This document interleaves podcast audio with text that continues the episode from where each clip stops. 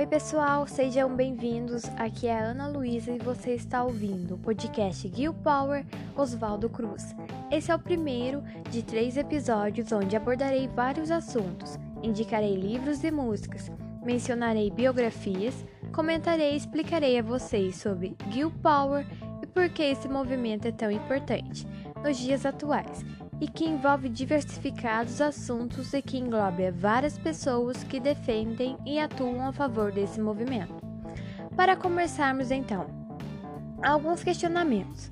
Você sabe me dizer o que é Gil Power e empoderamento feminino?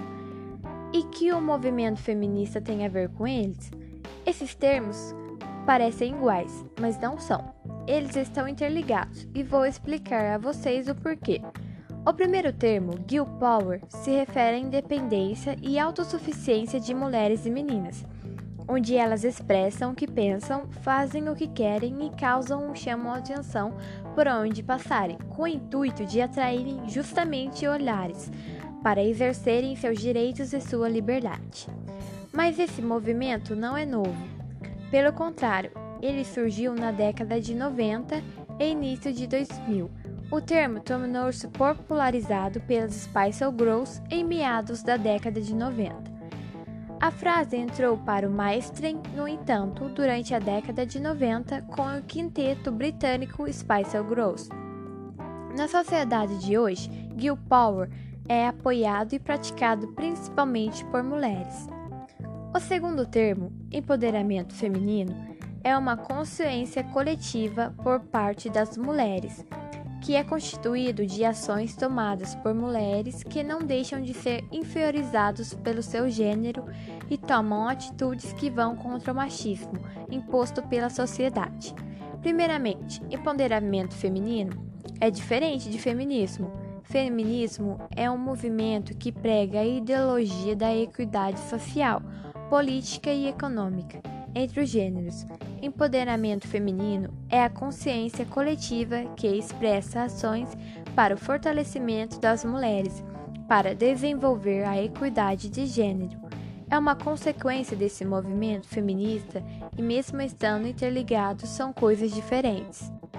Empoderar-se é o ato de tomar poder sobre si. Dessa forma, é possível fazer o empoderamento de outros grupos sociais, como, por exemplo, o empoderamento de negros e idosos. As pessoas oprimidas recebem menos atenção da nossa sociedade. Muitas pessoas não têm consciência de seu poder próprio, e as mulheres estão incluídas neste grupo. E é a partir desse ponto que o empoderamento surge, para que as mulheres e meninas reconheçam que são capazes para alcançarem tudo e o que quiserem. Diante disso, no ano de 2010, a ONU lançou os sete princípios de empoderamento feminino que têm como objetivo tornar o mundo melhor e mais evoluído. Eles são Primeiro, liderança. Determinar a liderança em âmbito corporativo para termos igualdade entre os gêneros. Segundo, oportunidades iguais.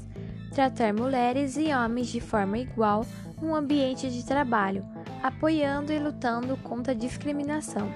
Terceiro, segurança, saúde e não violência. Garantir a segurança, saúde e bem-estar de todas as mulheres e homens que trabalham em uma empresa. Quarto, educação e capacitação. Proporcionar educação, capacitação, desenvolvimento profissional e formação para as mulheres.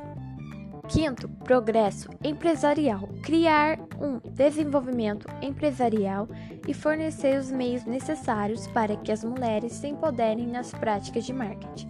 Sexto, liderança e engajamento. Proporcionar a igualdade por meio de iniciativas e defesas comunitárias. Sétimo, acompanhamento e resultado. Acompanhar, medir e divulgar os relatórios dos progressos com o intuito de atingir a igualdade entre os gêneros. Desde que a ONU publicou esses sete princípios de empoderamento feminino, dez anos já se passaram e ainda é preciso ressaltar e aplicá-los, pois o empoderamento feminino está presente no dia e no mercado de trabalho atual. Quando determinadas empresas decidem adotar medidas políticas que extinguem qualquer tipo de preconceito que possam atingir as mulheres, mas além disso, ele se faz presente no dia a dia quando uma mulher fala a outra que pode se aceitar como ela é e ela é linda do seu jeito. E você deve acreditar principalmente em você mesma e pode ser tudo o que quiser. O feminismo já é um movimento social que, segundo os historiadores, surgiu após a Revolução Francesa e que se fortaleceu na Inglaterra durante o século XIX e depois nos Estados Unidos no começo do século XX. Esse movimento luta pela igualdade de condições entre homens e mulheres, no sentido que ambos tenham os mesmos direitos e as mesmas oportunidades. O feminismo defende a igualdade jurídica, política e social entre homens e mulheres. Essa igualdade deve ocorrer no campo dos direitos e das oportunidades, envolvendo direitos políticos, liberdades civis, direitos à educação, direitos reprodutivos, dentre eles os que mais causam controvérsia é o direito do aborto, direitos trabalhistas, equiparação salarial e divisão do trabalho doméstico.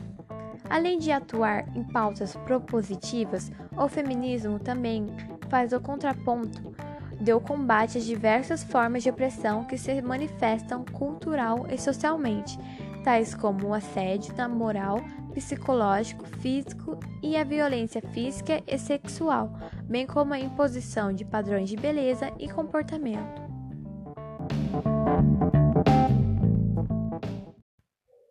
Muito obrigada, pessoal, por terem ouvido. Esse foi o podcast Gil Power. Espero muito que vocês tenham gostado. Até o próximo.